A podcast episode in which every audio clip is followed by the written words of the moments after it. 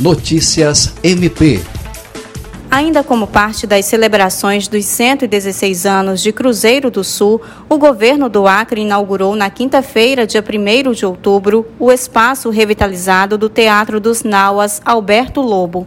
A Procuradora-Geral de Justiça, Cátia Rejane de Araújo Rodrigues, participou da entrega, que contou ainda com apresentações do projeto Musicalizando Pessoas com Amor e Carinho, um dos responsáveis pela administração do Teatro dos Nauas. Com um investimento no valor de 1 milhão e 200 mil reais, o teatro reabriu as suas portas, pronto para ser usado por toda a sociedade, mas principalmente pelos produtores culturais do Estado.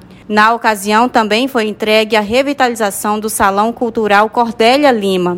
A programação foi encerrada com uma apresentação do Conservatório de Música do Juruá, com a apresentação da aluna Loren Medeiros, que recentemente foi destaque no programa The Voice Kids, uma das competições musicais mais importantes do Brasil.